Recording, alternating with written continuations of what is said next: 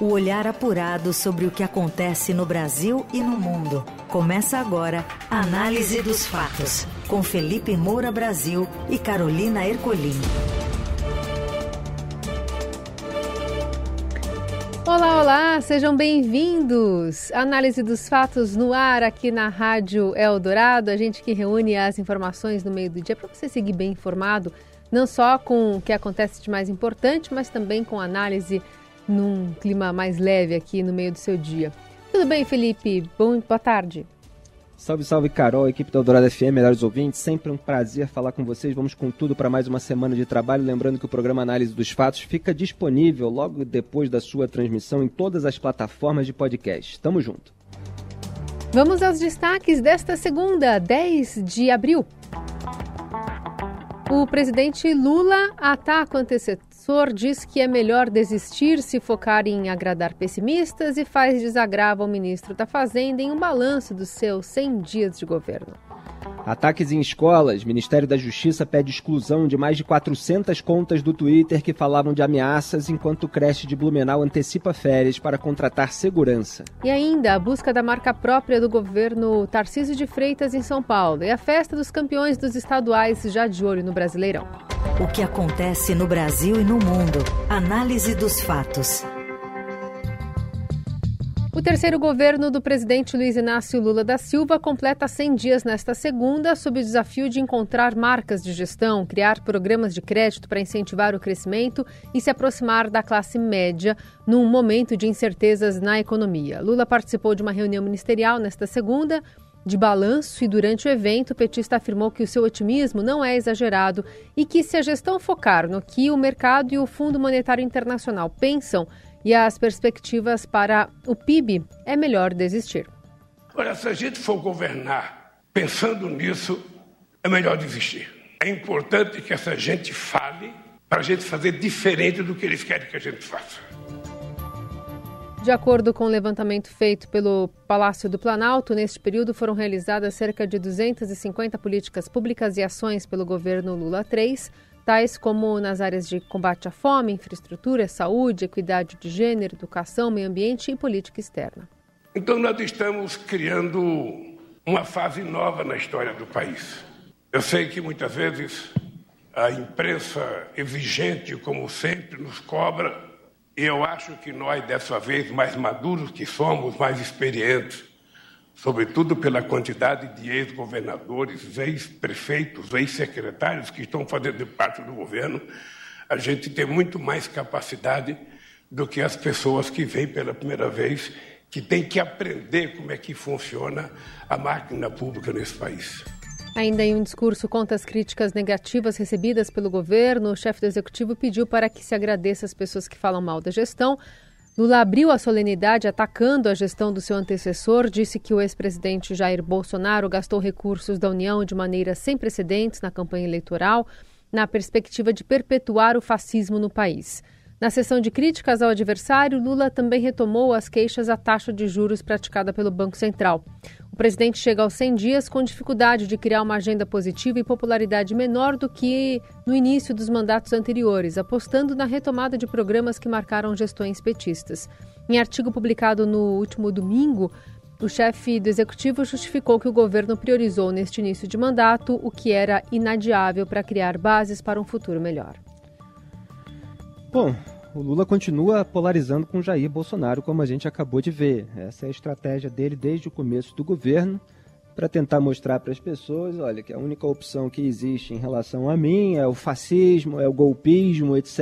Então, entubem tudo que eu trouxer para vocês. O resto é firula, né? No fundo, é isso que ele está querendo dizer. E tem muita gente, inclusive de microfone, inclusive no mercado da comunicação, muito complacente com o Lula é que passa pano para a tentativa de retomar velhas práticas. Porque o Lula fica dizendo aí, é muito discurso, é muita retórica, é muita perfumaria, de que ah, é, agora nós temos um, um novo, é, uma nova fase, estamos mais maduros, etc. Ora, mais maduros para evitar é, que seja freada a, a voracidade petista de controle das estatais, por exemplo é, é, mais maduro para evitar que seja descoberta qualquer tipo é, de sujeira.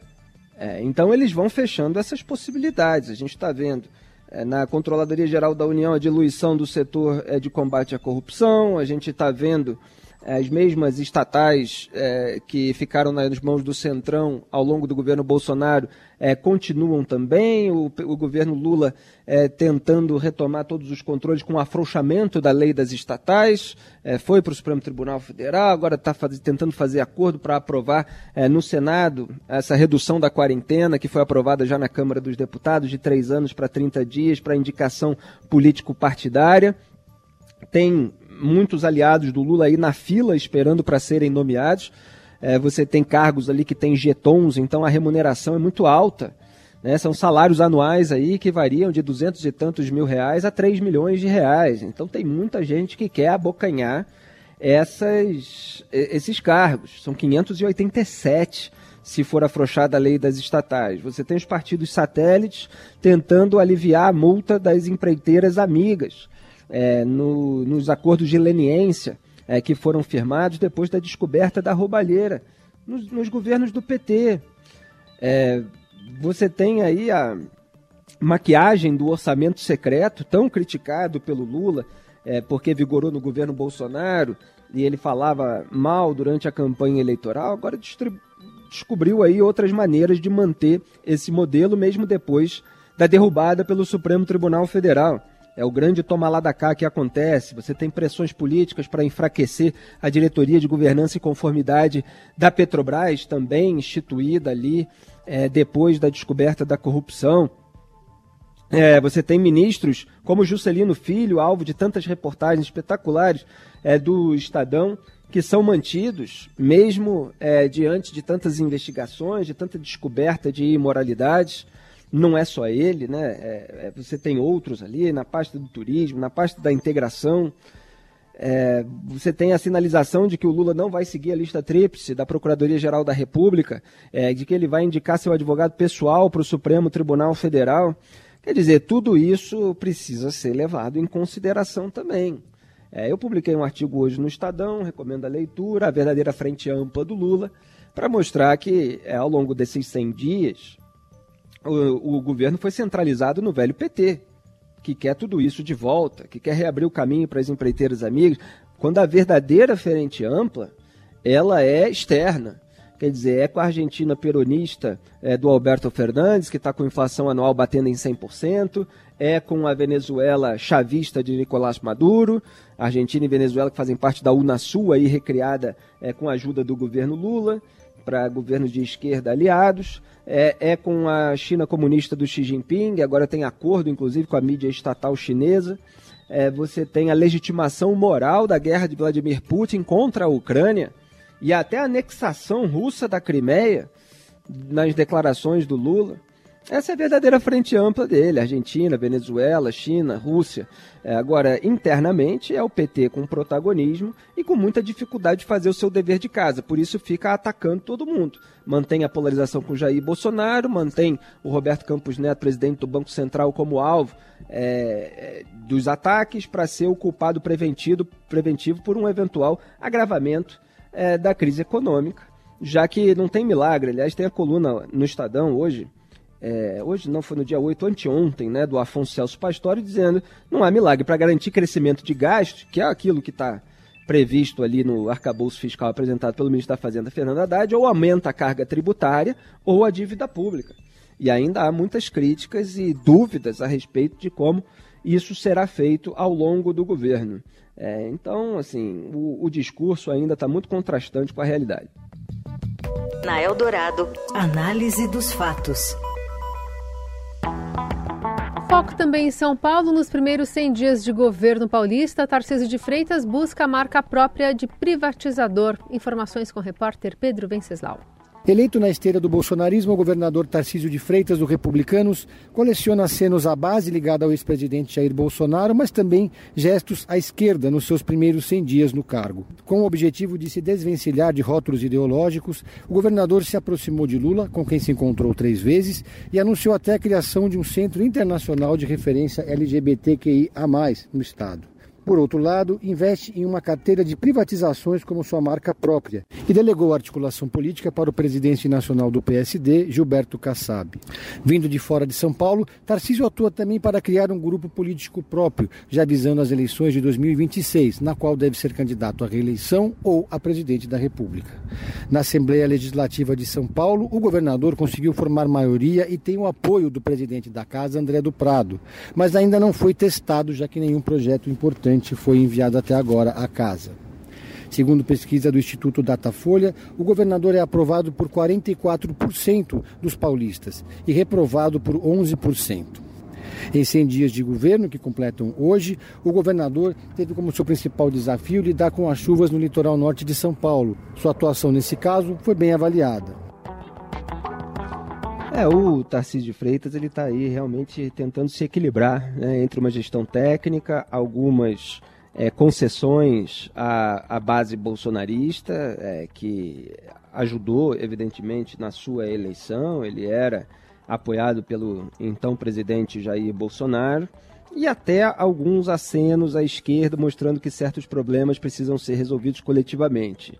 É uma das declarações mais marcantes dele, apesar da maneira truncada que gerou críticas quando ele fez, mas enfim, depois se esclareceu tantas vezes, é justamente que há problemas imediatos né, que é, não estão ligados a uma questão ideológica de direita ou esquerda. Né? São os problemas de saneamento, são os problemas locais, os problemas do cidadão comum é, que quer que esses problemas sejam resolvidos e ele quer fazer uma gestão pragmática para que isso tudo efetivamente se resolva. Pelo menos é assim que ele se coloca é, no, no debate público. É um desafio se equilibrar nessa corda bamba. Agora, até o momento, com um ruído ou outro, é, você teve aí greve de metroviários, é, essas questões que muitas vezes é, trazem aí um, um ruído para a gestão, é, ele tem conseguido né, e realmente está se cacifando como um potencial candidato à presidência em 2026, caso Jair Bolsonaro seja declarado inelegível e uma Michele é, ou qualquer filho do Bolsonaro prefiram outras é, candidaturas, né? não a candidatura presidencial. É um cenário que cada vez mais ganha corpo e nos bastidores é, dessa pretensa direita. Ele quer manter essa imagem de, de de alguém que vai privatizar. Né? Tem aquela cena dele batendo martelo na, na B3 em relação ao leilão do Rodoanel, né? aquele trecho norte, que ajuda a tirar, a descongestionar aqui, marginal, em São Paulo. É, Torcísio, é o... né? Oi? O Torcísio. É, pois é. É, que é o equivalente ao arco metropolitano lá no Rio de Janeiro. Né? Obras que na sua origem aí estiveram envolvidas em escândalo de propina, etc e que ele está tentando levar até o fim é, com a ajuda da iniciativa privada. Esse talvez seja o ponto aí de maior é, contraste entre a gestão federal e a gestão estadual do Tarcísio.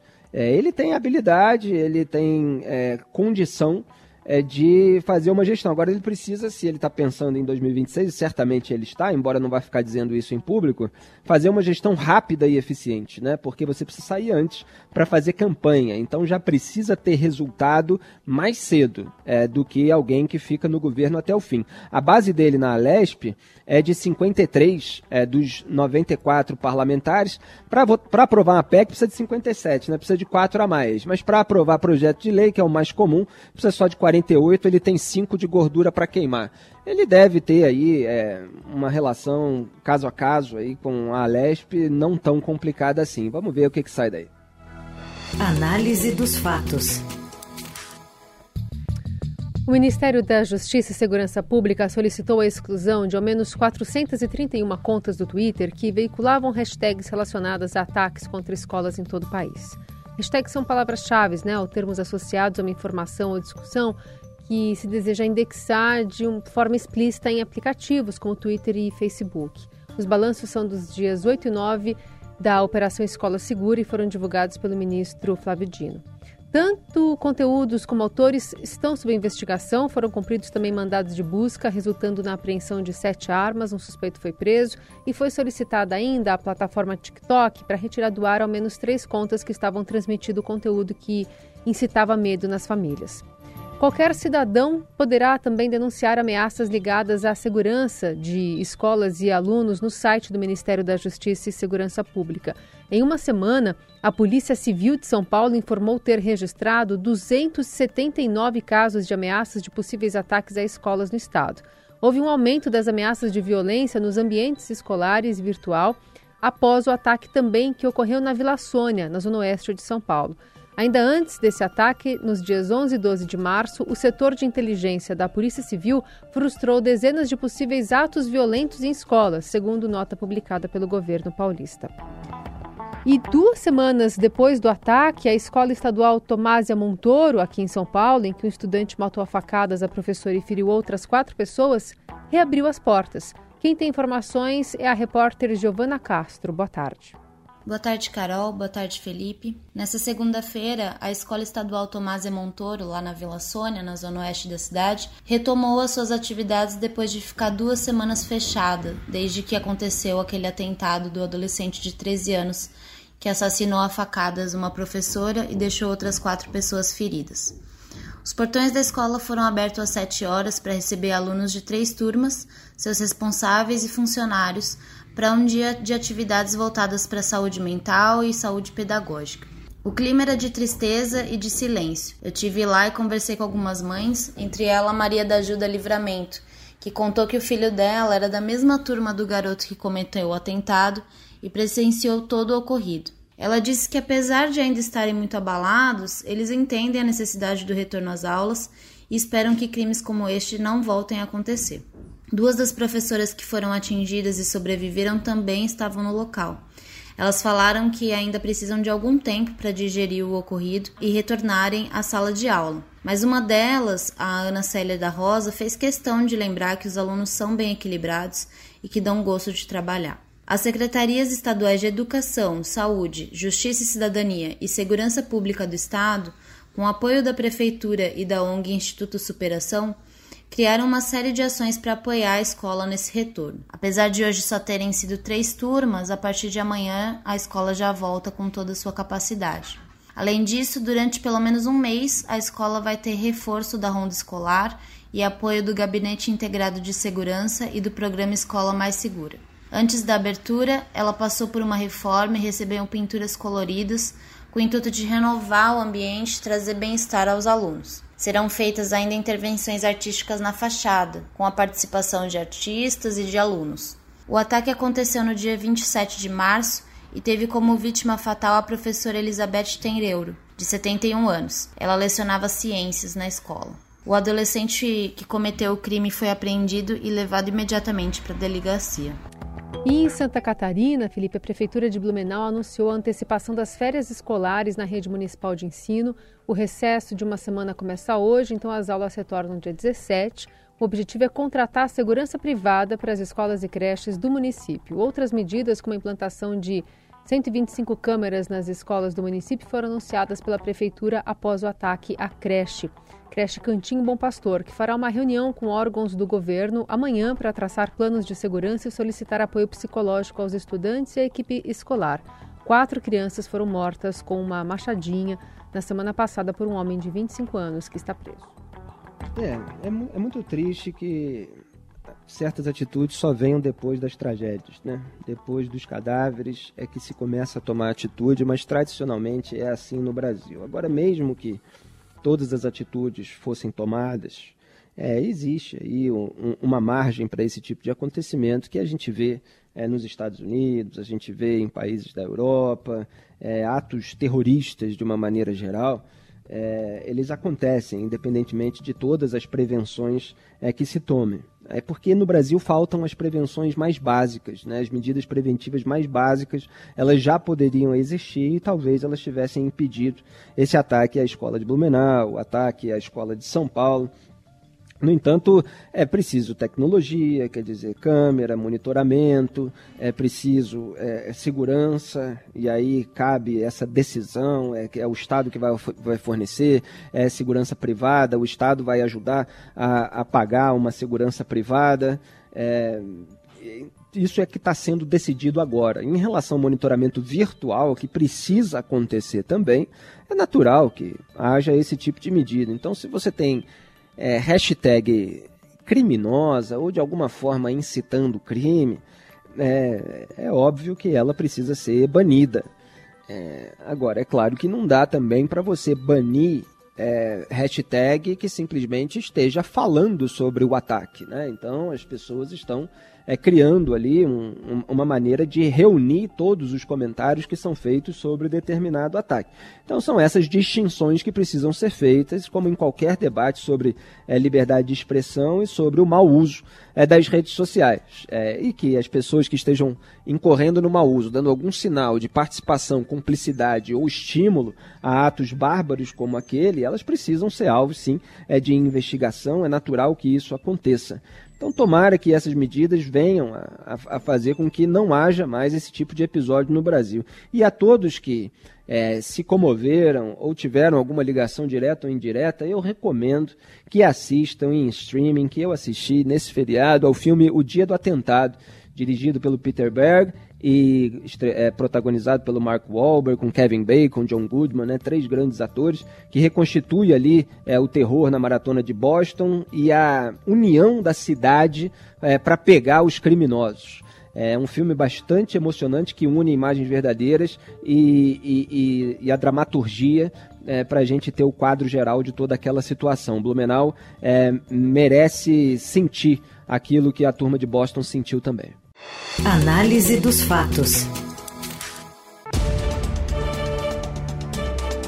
Seguimos com a análise dos fatos para falar que a cidade de São Paulo começa nessa segunda-feira a aplicar a vacina contra a gripe em pessoas com mais de 60 anos, crianças com idade a partir de 6 meses e menores de 6 anos, gestantes, puérperas, imunossuprimidos e indígenas. O imunizante será disponibilizado em duas etapas para grupos prioritários. Profissionais da saúde e educação em pessoas com comorbidades poderão se vacinar a partir do dia 17. Ainda não há a data definida para o restante da população. Eu tô triste que eu não tô na idade para me vacinar. Eu quero me vacinar porque eu estava gripado nesse feriadão. Tive dois dias de folga aqui, quinta e sexta-feira, do análise dos fatos e fiquei de repouso para tentar me recuperar. Ainda tô com essa voz fanhosa vacinem-se, que vale a pena é, para se prevenir aí contra a gripe, além da Covid-19, né, que felizmente é, realmente já rendeu vacinação de muita gente, já até iniciativas aí de não necessidade de tantas doses de reforço assim, em razão do alto índice de, de vacinação. Né? A população bem vacinada ela gera menores problemas. Mas uma gripezinha de vez em quando, aquela original, a gente acaba tendo. Então eu vou tentar me vacinar assim que possível, Carol. É, na rede privada já já também está disponível, é a nossa opção, né? Nessa meia idade aqui fora das prioridades. Maravilha. Na Eldorado, análise dos fatos. Quando Hoje o Robson Morelli fala sobre o Palmeiras, que acabou de levar o campeonato estadual, mas tem uma série de desafios pela frente. Fala, Morelli.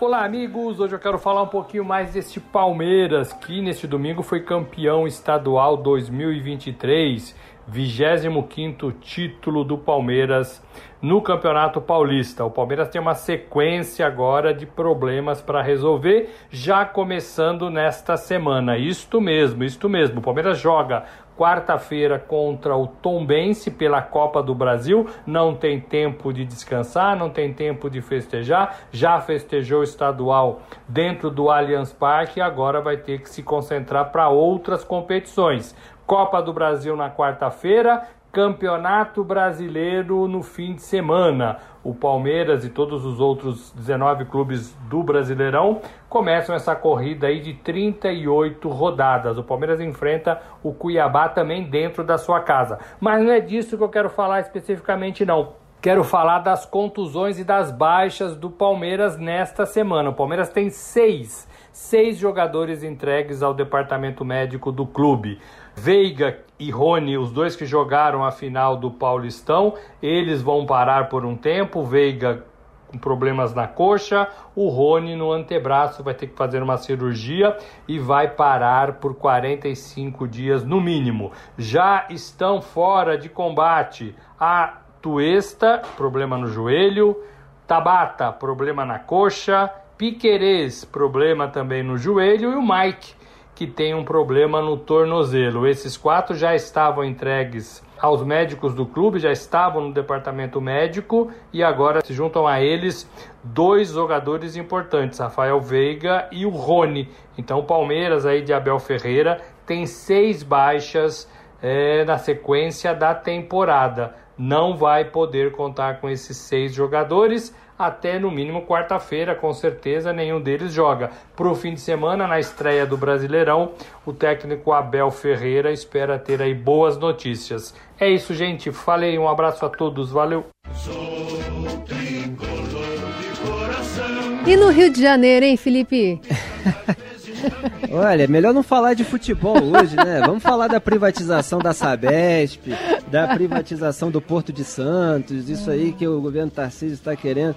Meu Flamengo foi absolutamente humilhado. Porque o meu Flamengo tem, assim, uma ilusão, uma coisa megalômana. Realmente acha do nível. Olha, isso faz parte da ressaca da derrota, perdão. Do nível do Real Madrid. E o Flamengo não é. O Flamengo há muitos anos, e eu digo isso, é o time de um craque só. Chama-se Arrascaeta. O resto, você tem jogadores medianos, jogadores medíocres e até bom, um ou outro bom jogador. É, só que o, o, time subiu no salto, não é culpa só do treinador. O treinador, obviamente, é, vai ficar de fora, o Vitor Pereira. Falta treinador bom no mercado. O Flamengo está errando muito a mão na contratação. Eu estou há 10 anos tentando chamar bons treinadores estrangeiros, pregando que o futebol brasileiro precisa, tanto na seleção quanto no Flamengo.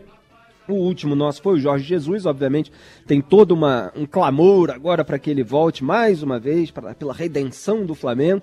Agora o Flamengo vai precisar contratar melhores jogadores. Tem muita gente que recebe muita grana e está jogando muito pouco. É, não dá. Time, time sem defesa, time sem capacidade de, é, de reconstruir a marcação na volta, ele acaba completamente envolvido por um adversário bem organizado e quem tem bons jogadores, às vezes em final de carreira é, que já tiveram a, a, sua apoteose no futebol internacional, como o Marcelo, mas que são jogadores que sabem jogar, sabem chutar se você abre oportunidade para ele. O Flamengo não tem cobertura, não tem nada. Vai precisar se recompor aí com muita luta. Foi uma vergonha ganhar o primeiro jogo de 2 a 0 depois perder de 4, né? Fez um gol de honra ali, foi 4 a 1 mas é, tá saindo muito por baixo o meu Flamengo.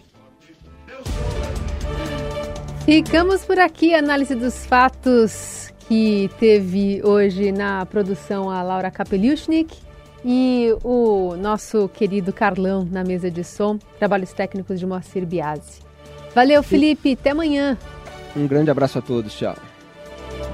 Você ouviu Análise dos Fatos. Se você perdeu esta edição ou quer ouvir de novo, acesse radioeldorado.com.br ou assine gratuitamente o podcast no iTunes, Google Podcast, Deezer ou Spotify.